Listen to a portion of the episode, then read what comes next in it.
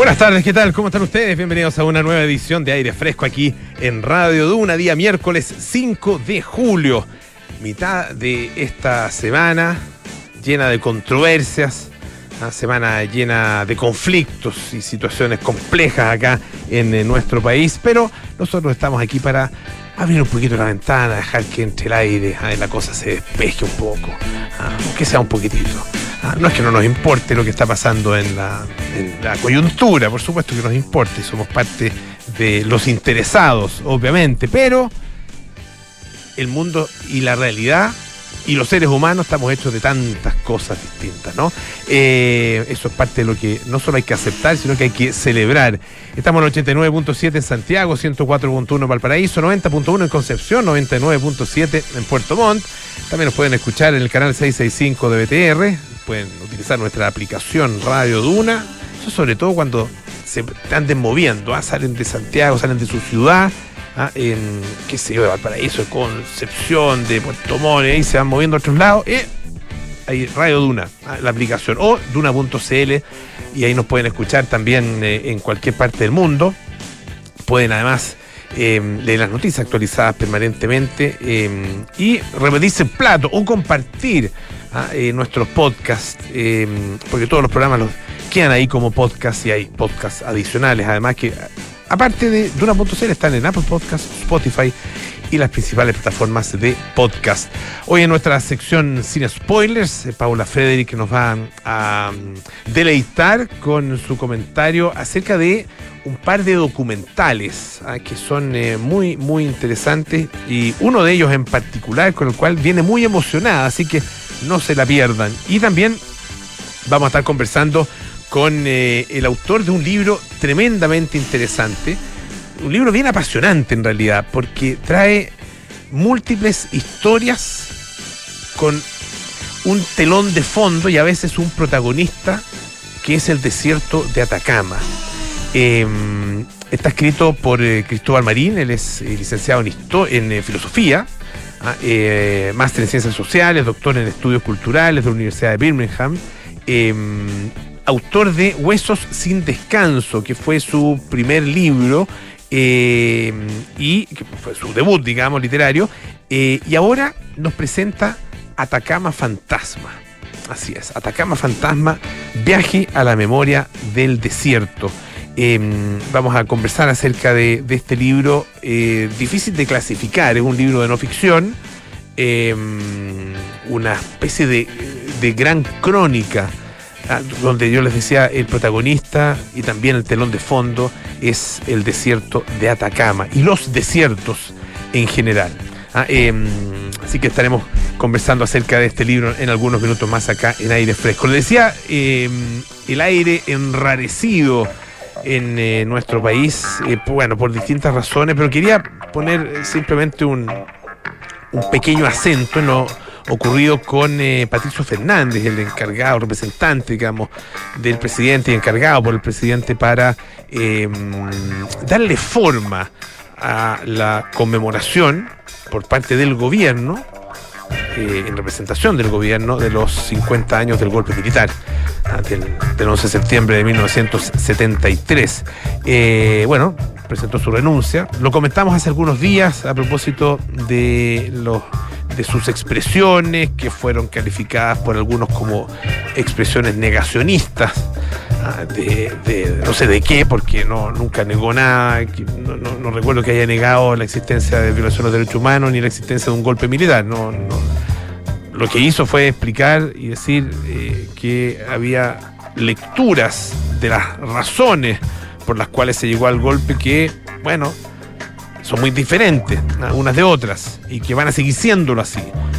Pero en lo que sí podemos y debemos llegar a un consenso, ¿ah? y en eso no sé quién podría no estar de acuerdo, es que ocurrieron hechos que son inadmisibles en, una, en cualquier sociedad. Inadmisibles, ¿ah? como son las violaciones a los derechos humanos.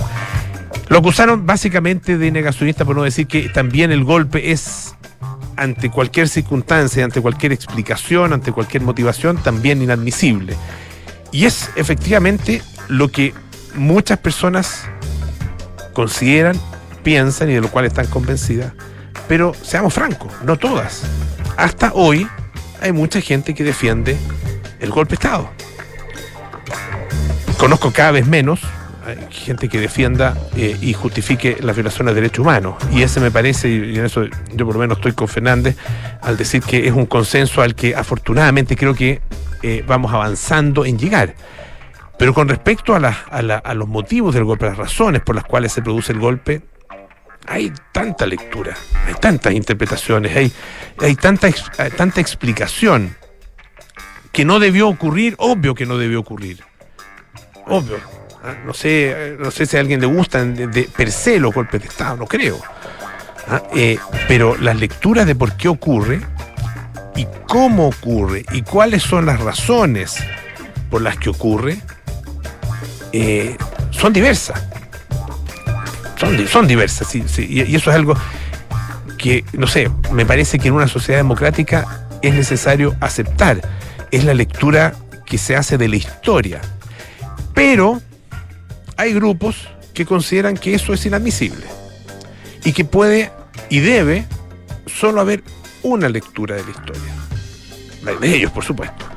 Ah, eh, y está pesado, bueno, en esta verdadera cancelación que ha sufrido eh, Patricio Fernández em, de parte del Partido Comunista, eh, de parte de muchas organizaciones de defensa de los derechos humanos muchas de ellas muy influenciadas además por el Partido Comunista y con mucha participación del Partido Comunista.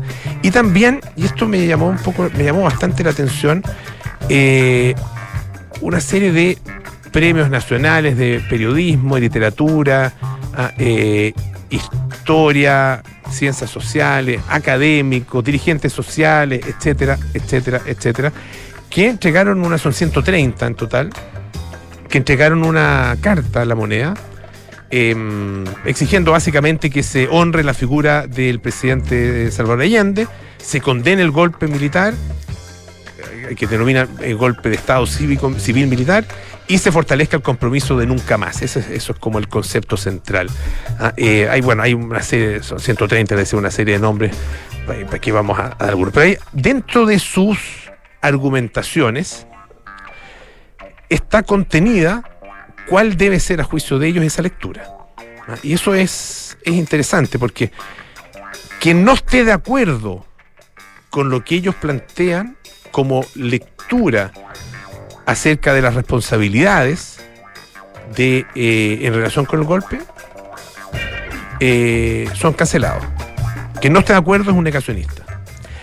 Quien no esté de acuerdo con elementos como, eh, y, voy a leer lo textual, eh, dice que en la carta que es responsabilidad de los actores políticos, sociales y culturales no ceder al relato de quienes justifican el golpe de Estado. Ah, no es que, no es que se explique, no, lo justifican. No hay, no hay cabida para eh, una explicación, no hay cabida para el análisis racional de, de las causas, no. Quien hace ese análisis racional está justificando, por lo tanto es negacionista. Bueno, minimizan el impacto y los efectos que esta tragedia tiene para la democracia. Y aquí es donde viene el, tema que veo yo más complejo, ah, o, bueno, no sé más complejo, pero que da cuenta de cuál es la lectura única que existe para, que debe existir para ellos. Dice, omiten la relevancia de la intervención extranjera, ocultan el brazo artero y criminal de la sedición de la extrema derecha, entre otros ejemplos. Estos discursos constituyen una lamentable complicidad intelectual con las horas más viles que ha vivido Chile en su historia y replican, replican digo, la clásica fórmula de culpabilizar a las víctimas de los crímenes de sus victimarios. Esa es la lectura que se, que se intenta imponer eh, como lectura exclusiva.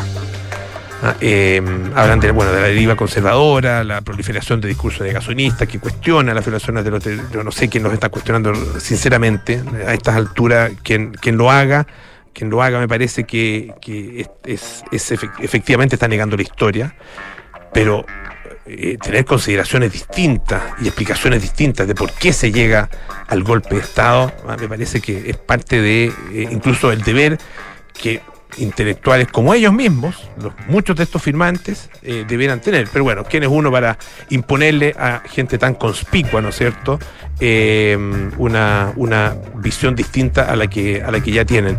Por eso, por todo esto, es muy relevante eh, el nombre de la o las personas que el presidente ponga en reemplazo de Patricio Fernández. Si es que decide poner a alguien en su reemplazo. Entiendo que todavía no, ha sido nombrado nadie. Eh, si es que decide poner a alguien en su reemplazo.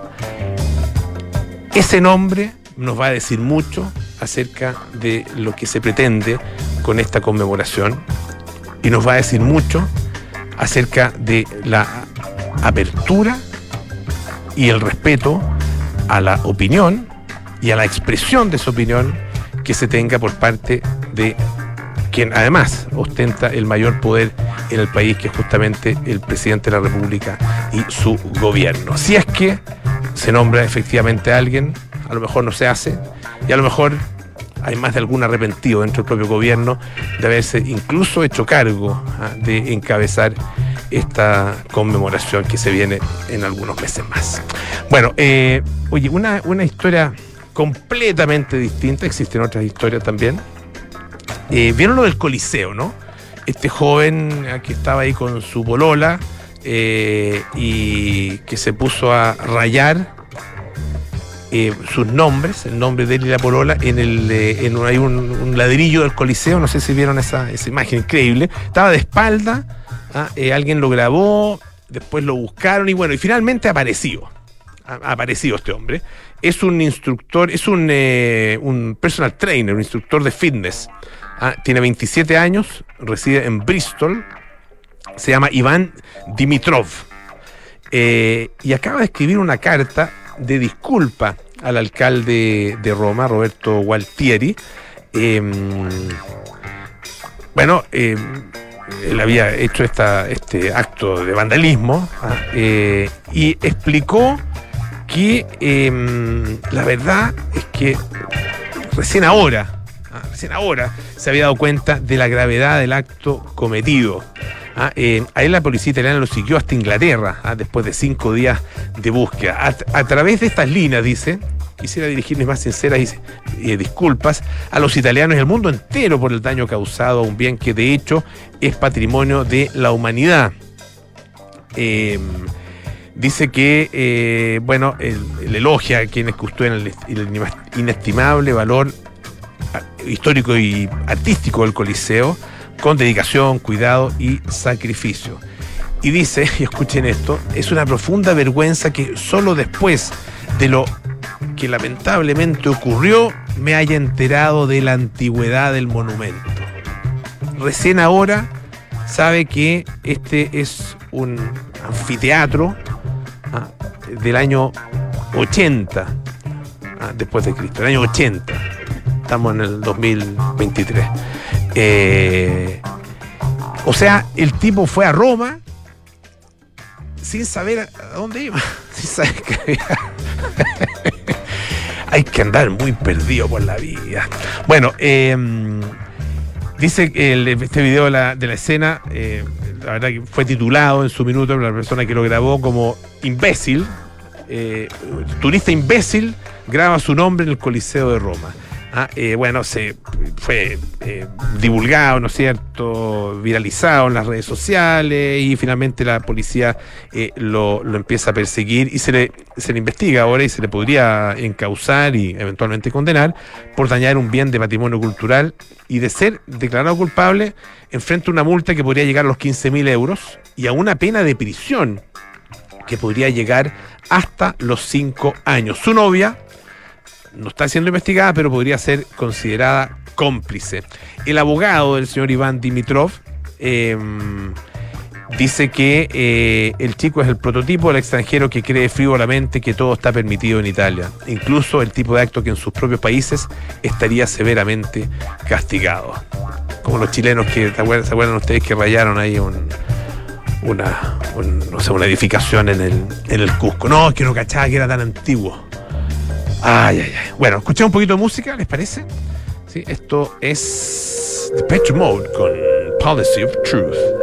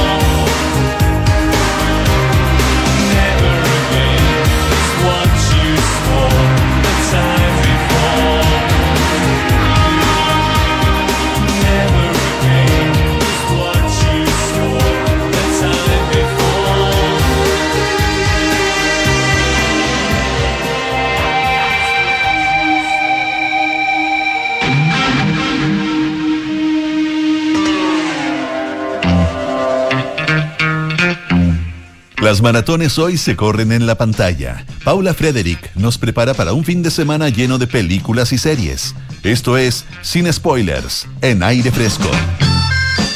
Ya estamos listos con Paula Frederick y su baile, su danza. Duna.cl. No, ni siquiera me están enfocando, ya va a salir la historia, ya tengo gracia. No, pero tenés que hacerlo de nuevo. Ya, ahí, ahí sí. Ahí eh, Duna.cl, sí. No, no es que les traiga tema de baile ni nada, ¿ves? pero algunos sí, espíritu. pero uno tiene que ver Pero con wake me baile. up before you go, go. Solo les voy a decir eso. Y no se queden dormidos. no, no, ojalá no tenga que despertar antes de que se vayan. Pero bueno, eh, voy, a, voy a ser veloz porque tengo dos documentales hoy día que están en Netflix. Me dio por los documentales y siento que Netflix, a pesar de, de estado vilipendiado por algunas de sus producciones, y algunos dicen de capa caída, sigue siendo una gran, una gran plataforma. Muy amistosa y muy intuitiva también, por lo demás la mejor a nivel como tecnológico, siento yo. Y que traen, trae grandes documentales que a veces pasan desapercibidos. Y es el caso del primero que les voy a hablar, llamado El Dorado, lo que los nazis odian. O What Nazis, what nazis Hate. De Benjamin Cantu.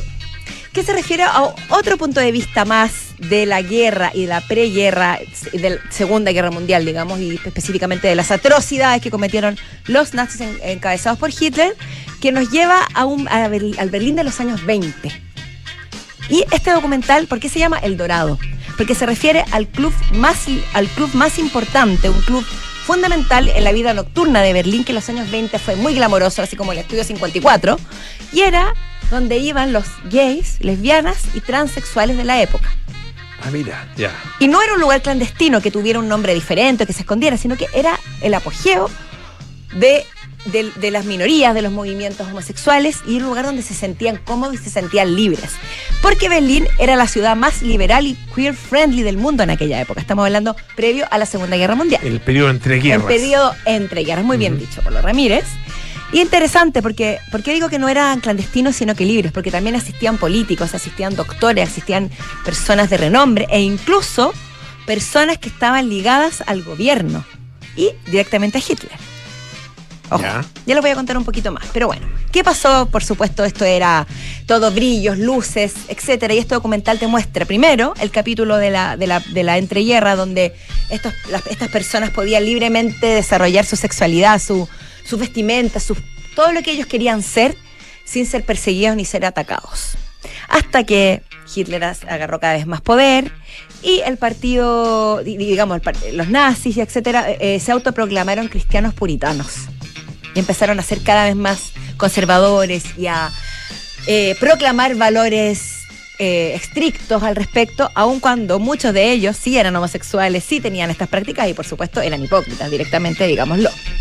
Y eh, entre ellos se encontraba Ernst Röhm, que es uno de los personajes de los que habla este documental, que era el fundador de las SA, que era una fuerza paralela a las, SS, a las SS Ujú. que era abiertamente homosexual y que asistía a este lugar, siendo un protegido de Hitler porque eran, era bastante cercano. Hasta que, bueno, no les voy a contar spoilers, pero claramente llegó un punto en el que la autoproclamación de valores cristianos y el, el- hecho de perseguir a todas las personas que manifestaran de alguna forma una tendencia homosexual hizo que Ernst Röhm también cayera en desgracia. ¿Y qué pasó? Eh, durante esta época en que empieza, eh, que se pasa de la gloria máxima a la destrucción máxima, no solo se persiguieron homosexuales, lesbianas, transexuales, travestis, etcétera, sino que también se quemaron muchísimos libros. Se destruyó evidencia de investigación, entre ellos el, el trabajo del doctor Magnus Hirschfeld, que él desarrolló muchos estudios relacionados con la sexualidad y también con la homosexualidad, y también asistía a, mm, a este- a estos lugares hasta que finalmente todo esto terminó gracias a específicamente el párrafo 175 que le llaman, que es el artículo que decía que las relaciones entre hombres eran un crimen. Mm. Y en eso se basaron para llegar finalmente a la triste suma de entre 5.000 y 15.000 homosexuales, eh, lesbianas, etcétera, que murieron en campos de concentración por violar esta ley. Lo que nos lleva a uno de los puntos interesantes del documental. No solamente la persecución fue para, hacia judíos, hacia personas que no pertenecían al país, digamos, o ante los ojos de ellos, sino que también a, pro- alemanes propiamente tal, que simplemente por ser homosexuales fueron perseguidos y asesinados. Es un documental que mezcla muchísimo material de archivo tremendamente valioso de la época, encuentros entre el mismo Hitler y, y este personaje que te digo yo, Ro- eh, Eric Rom, y recortes de, de diarios, etcétera, con recreaciones de la vida nocturna de aquella época, que son muy valiosas porque están muy bien hechas. Mm. Le otorgan textura, emocionalidad, glamour al, al documental y también las historias de personalidades específicas que vivieron en esa época, como por ejemplo el tenista Gottfried von Kram, número uno del mundo. Un tenista homosexual que tuvo un romance con un actor judío y que fue, eh, que tuvo que ocultar su homosexualidad y fue protegido de Hitler porque llevaba el nombre de Alemania en alto por todo el mundo, pero finalmente fue descubierto su tendencia homosexual. Y la, la historia de Tony Ebel y Charlotte Char, Charlac, no sé cómo se pronuncia, dos de las primeras mujeres trans que se sometieron a cirugía de reasignación de sexo y que eran habituales de este lugar. Así que mezcla humanidad, historias individuales, historia, historia que todos conocemos y una nueva arista de las atrocidades que se cometieron que no vayamos a olvidar. El Dorado, está interesante. El Dorado, muy, muy bonito documental. Y por último, hoy se estrenó yendo a, yendo a otro lugar de tipo de documental, pero siempre con el tema del, mes del orgullo LGBTQ, de la discriminación y de la música. El, de- el documental de la banda Wham, del dúo Wham Dúo do- eh, compuesto por el grandísimo George Michael, que lo amamos hasta siempre, yo lo voy a amar por siempre y que en paz descanse, por Dios que nos hace falta, y Andrew Richton, que eran mejores amigos desde los 12 años y fundaron la banda, una de las bandas más exitosas del pop mundial y también de las más efímeras, porque duró desde el año 81-82 aproximadamente hasta el año 86. Y esto Ah, muy poquito. fue muy poquito, porque luego el poder, el power de George Michael se comió todo Mm. porque él era un compositor era un genio de la composición. Él componía todas las canciones desde muy pequeño. Piensa Ah. tú que él compuso Careless Whisper, Mira.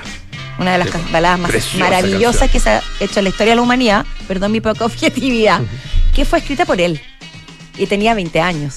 Y así, éxitos como Wake Me Up Before You Go, Good Last Christmas, que son más pop, se mezclan con Freedom, luego vino One More Try, eh, eh, eh, Kissing a Fool. Y está, ahora, varias de esas son canciones de él como solista. Michael. Claro, George Sí, Michael como pero, solista, ¿no? Pero lo interesante que te cuenta el documental es que si bien el poder estaba en ambos y que hay que reivindicar la figura de Andrew Ridgely, por supuesto, que también fue fundamental en la creación de este dúo, siempre hubo una delgada línea entre si era un dúo o era un solista. ya. Porque desde, desde su primer disco, que él resaltó con su voz, con su interpretación, y al segundo disco, que es Make It Big, que, que llegó al número uno y lo hizo conocido en Estados Unidos, en Asia, lo llevó a participar en Top of the Pops, grabar un disco con, con cantantes como artistas como Sting, como Elton John, que reconoció. eh, hay una escena muy emotiva donde Elton John dice.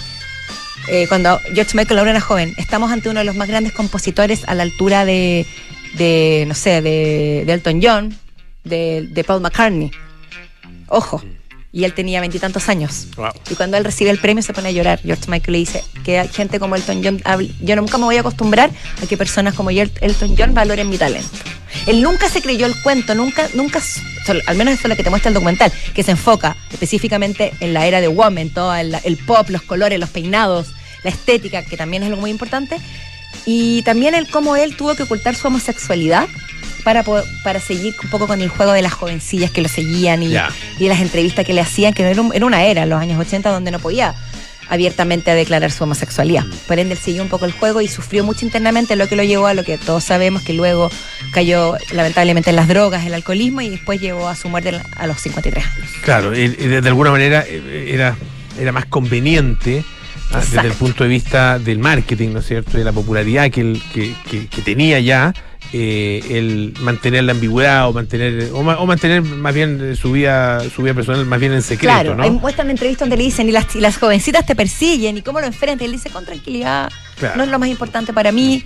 Nunca miente, simplemente omite. Omite, claro. Así que lo recomiendo mucho porque si bien no hace un análisis musical exhaustivo, no es la revelación en cuanto a estética y a narración cinematográfica, pero es un recorte específico de un momento histórico importante en la historia de la música que es Wham, no George Michael como solista, como tú bien decías, y lo que significó para el mundo pop y también para dos jovencillos que al final protagonizaron lo que se ha llamado como la separación más amistosa de la historia.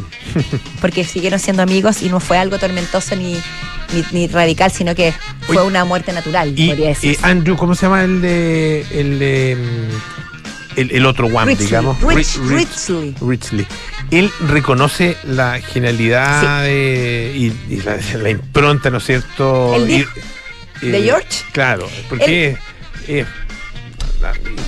no sé, el- o sea, es, es tan potente, es tanta la fuerza de, de George Michael que es imposible, no sé, po, hacerle contrapeso. Es muy buena tu pregunta porque en el fondo el, el documental también te muestra un lado que uno no ve mucho en este tipo de documentales, ¿no? Un- eh, una persona que asumió que lo suyo no iba por la fama, porque tenía una estrella, un sol al lado al, Mm. al que nunca Mm. iba a poder opacar. Y Andrew Rich se dedicó a otras cosas. Dej- Mira. después de Wham intentó hacer un par de bandas, pero ahora se dedica a hacer arreglos. Eh, es compositor, pero Siempre en la manera- música, pero- siempre en la música de manera muy bajo perfil. Y dijo que sí, que en algún minuto, porque eran jóvenes de 23 años, 24 años, le molestó esta fama avasalladora y el egocentrismo de George, lo entendió con el tiempo y siempre lo quiso y siempre fue su gran amigo. Paula Frederick sin spoilers. Ah, y sin spoilers esta vez, sin ninguno. O sea, que George Michael murió lamentablemente es el peor spoiler de todo, es el más terrible. porque sí, por pues, Dios que nos dolió. Gracias, Paula. Gracias a ti, Polo. Esté muy bien.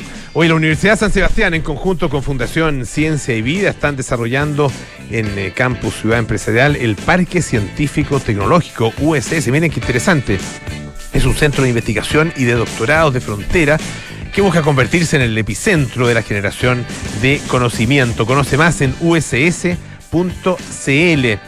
Principal presenta tres nuevos portafolios de inversión, crecimiento de capital, conservación de capital y mega tendencias, excelentes alternativas con acceso al mercado local y global, maximizando la rentabilidad de largo plazo. Conoce más en principal.cl. Y la alegría de compartir está en Senior Suites. Más de 27 años trabajando por el bienestar integral de los adultos mayores a través de una atención cálida, oportuna y profesional en un ambiente familiar y seguro. Más información de servicios y residencias en seniorsuites.cl. Pausa y volvemos con más aire fresco.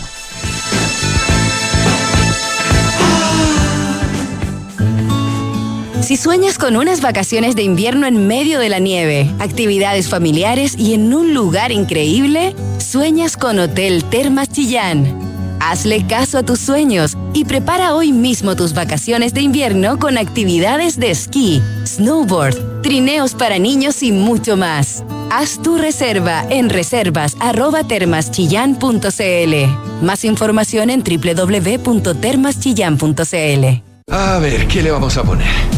Ya sé, seguridad. Seis airbags. Cambios dinámicos al volante para una mayor performance. mm, un diseño único, moderno y confortable espacio interior. Ah, un sistema de audio de alta fidelidad y pantalla multimedia con Android Auto y Apple CarPlay. Además de un potente motor turbo de 150 HP. Listo. Mi mejor obra. Maravíllate con Renault Arcana, la evolución del SUV. Cotízalo en Renault.cl. Terco Center. Su nuevo campus Ciudad Empresarial, la Universidad San Sebastián, en conjunto con Fundación Ciencia y Vida, están desarrollando un centro de investigación y doctorados de frontera, el Parque Científico Tecnológico USS, que albergará a las empresas biotecnológicas que se desarrollan al alero de la Fundación y a grupos de investigación y doctorados de la USS, para convertirse en el epicentro de la generación de conocimiento de investigación biomédica y biotecnológica del país. Conoce más en uss.cl. Universidad San Sebastián. Vocación por la excelencia. Plena dictadura militar en Brasil nació el movimiento tropicalista que pretendía abrir las fronteras culturales del país a través del arte. Uno de los grupos clave de esa movida fue Os Mutantes, un trío que editó su disco homónimo en 1968. Parte psicodelia, rock y electrónica, ese trabajo se convertiría en influencia para artistas como Kurt Cobain, Beck y David Byrne. El debut de Os Mutantes. Esta es la historia que te contaremos hoy desde las ocho y media en un nuevo capítulo de Sintonía Crónica Debut en Duna 89.7. ¿Eres un inversionista que busca proteger su capital minimizando volatilidades del mercado? Principal presenta su portafolio de conservación de capital, alternativa de inversión de bajo riesgo para horizontes de corto plazo, dirigida a quienes buscan proteger su patrimonio de la mano de una asesoría de primer nivel. Conoce más en principal.cl. Principal, expertos en nuestro mundo para que tú te enfoques en el tuyo. La rentabilidad o ganancia obtenida en el pasado por este fondo no garantiza que ella se repita en el futuro. Los valores de las cuotas de los fondos mutuos son variables. Enfrentar el cambio climático es tarea de todos. Duna, por un futuro más sostenible. Acciona construirá el tercer túnel submarino más largo del mundo para una de las mayores empresas energéticas de Finlandia. Se trata de un proyecto que recuperará calor del agua de mar para utilizarlo como sistema de calefacción urbana en la capital finlandesa de Helsinki. La obra, valorada en más de 400 millones de euros, contempla la construcción de un acueducto de 17 kilómetros de longitud mediante una tuneladora que captará agua marina a 2 grados centígrados de temperatura y a 70 metros de profundidad en el mar Báltico. El agua que se distribuirá por una red de tuberías urbanas permitirá a los habitantes de la ciudad obtener calefacción en invierno y refrigeración durante el verano. Acciona expertos en el desarrollo de infraestructuras para descarbonizar el planeta. Estás en aire fresco con Polo Ramírez. Ya estamos de vuelta aquí en, en aire fresco. Si estás con ganas de recorrer lugares donde pocas personas se atreven a ir, bueno, hazlo con Renault Arcana. Descubre el maravilloso diseño interior y exterior de Renault Arcana. Súbete a Renault Arcana, la evolución del SUV. Y el invierno y las mejores actividades familiares en la nieve esperan por ti en Hotel Termas Chillán. Prepara hoy mismo tus mejores vacaciones de invierno en www.termaschillán.cl. Ya estamos con nuestro entrevistado de esta tarde. Eh, él, estudió filosofía. Ah, eh, esa es su, carrera de origen. Y después hizo un eh, máster eh, en ciencias sociales, un doctorado en estudios culturales. trabaja y está radicado de alguna manera en la Universidad Diego Portales y está presentando, ya desde hace algunas semanas, su segunda obra, entiendo, segunda obra literaria. Se llama Atacama Fantasma.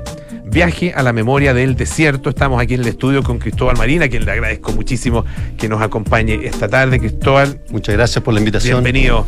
Eh, a ver, hablemos de, de, de, este libro, de cómo lo calificarías en primer lugar, cómo podemos definirlo. Yo lo definiría al principio del programa como una, una gran crónica, ¿ah? una gran crónica sobre, eh, que, que, tiene como, eh, de alguna manera, telón de fondo y protagonista al mismo tiempo al desierto particularmente el desierto de Atacama, pero eso también se puede extrapolar a muchos otros desiertos, claro. de distinto tipo.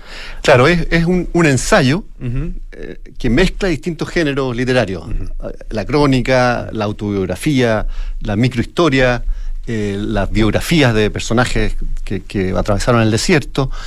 Eh, un poco de novela de formación también, porque aparece como momentos de, de formación a través de, de, los viajes al desierto, relato de viaje, o sea, mezclo muchos géneros al interior de el género de ensayo, que es el, uh -huh. que es el más conocido, digamos, pero, pero va más allá del género de ensayo. Ahora, eh, ¿Por qué, ¿Por qué te interesó el tema? Tú habías escrito eh, Huesos sin descanso, ¿no es cierto? Sí. Ah, sobre eh, el, de alguna manera, el mundo de la Patagonia, de la Sí. Patagonia, Tierra del Fuego, ¿no es cierto? La Patagonia chilena y, Y Inglaterra, su relación con Y su Inglaterra relación con Inglaterra, exacto. Ah, que es una relación bien compleja. estrecha y Ah, compleja, sí. sí. Eh, y bueno, ahora te cambias, ¿no es cierto?, de, de- de escenario eh, completamente. ¿Por qué te interesa y por qué te, te interesó hacer este libro sobre, sobre Atacama? Bueno, el, el desierto es, es un, un protagonista de la historia de Chile muy importante. ¿ya? Y, a mí me, me interesaba mucho el desierto porque viajé muchas veces desde niño a- al, desierto de Atacama y, me, llamó mucho la atención su, su, su- la- lo extremo de la naturaleza, lo extremo de la historia, las ruinas que ahí eh, aún existen de la salitrera, de la guerra del Pacífico, de, bueno, de los arqueólogos. Entonces me llamó mucho la atención y quise hacer esta mezcla entre la memoria personal de esos viajes, pero que despertaran la memoria colectiva, o sea, la memoria del país, la historia del país.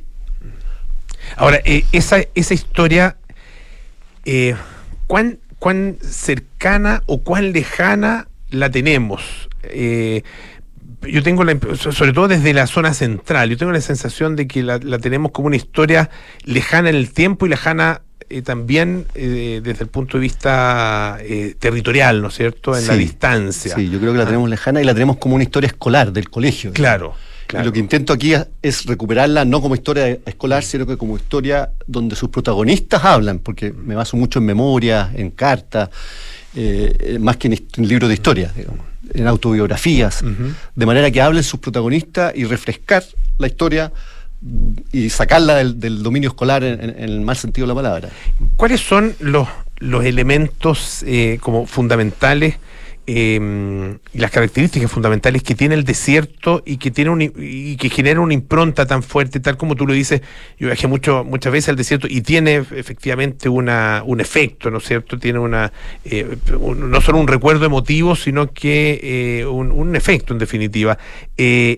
La gente que pasa por el desierto eh, de una manera un poquito más profunda, eh, queda muy marcado. Sí. Ah, ¿qué, qué tiene el desierto? Bueno, tiene primero la- la- lo- el extremo de la naturaleza. Lo más extremo en términos de naturaleza es el desierto, que te muestra el esqueleto de la tierra. digamos. Después tiene una vinculación con, con la muerte, digamos, porque el desierto eh, no hay agua y hay poco alimento y, y vienen tormentas y te pierdes. O sea, está muy relacionado con, con- la, sensación extrema de, de poder morir por la naturaleza, digamos. Y tiene una historia, una historia muy intensiva, con muchos episodios muy oscuros, eh, en la constitución de lo que es hoy conocemos como Chile. Estamos conversando con Cristóbal Marín a propósito de su libro Atacama Fantasma, viaje a la memoria del desierto.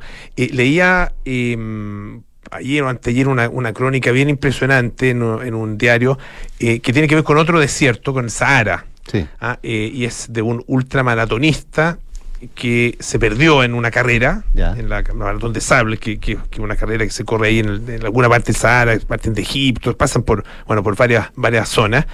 Eh, se perdió por culpa de una tormenta. ¿ah? Eh, y termina haciendo cosas extremas para sobrevivir. Sí. ¿ah?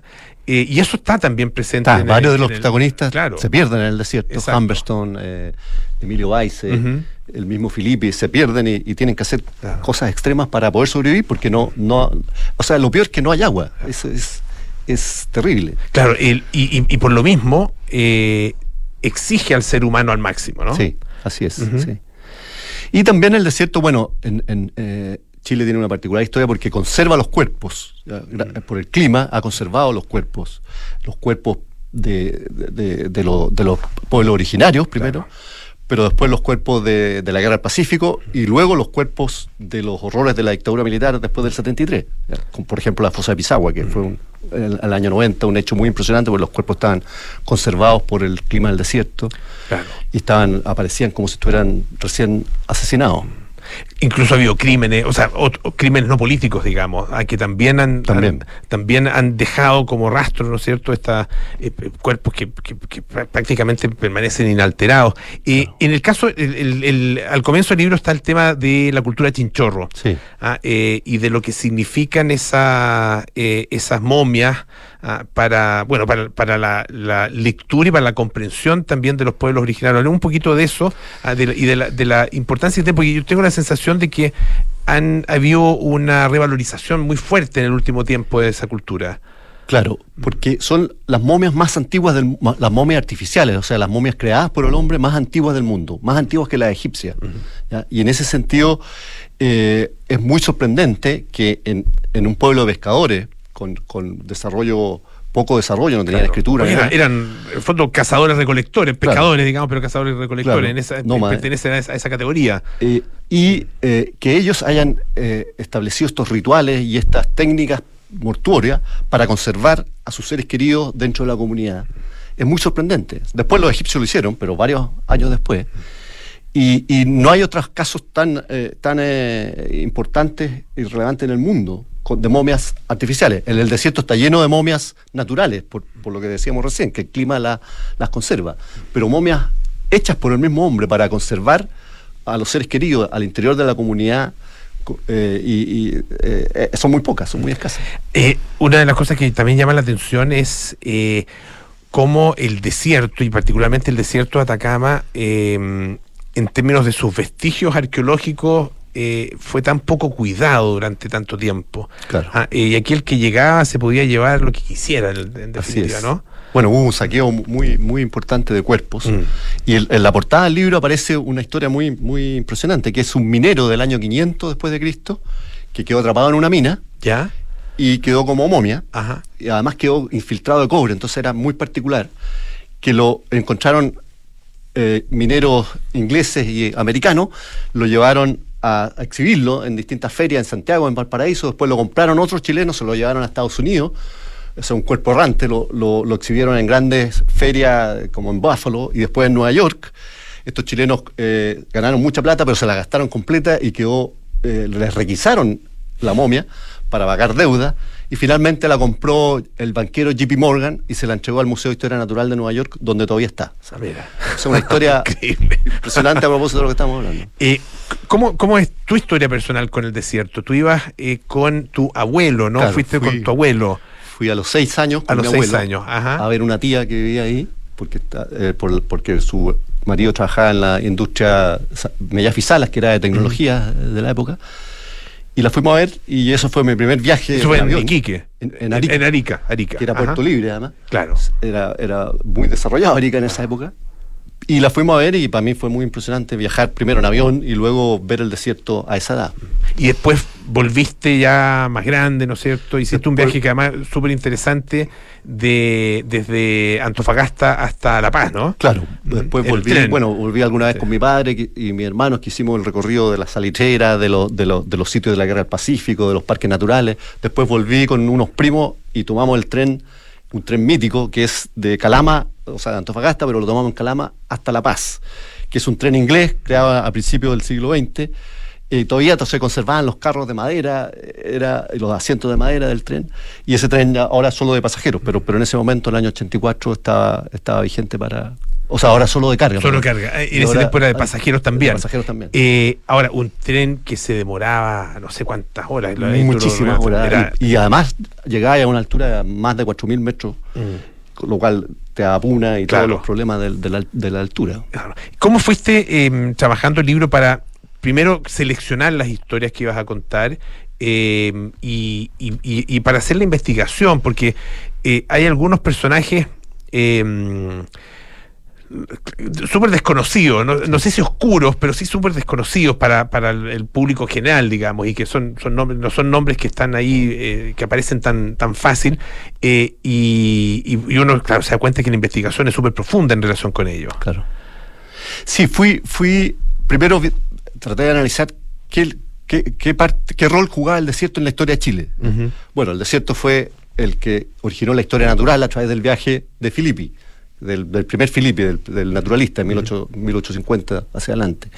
Después, eh, el desierto creó la arqueología, Max Ule, otro protagonista, uno de los, de los padres de la arqueología del desierto.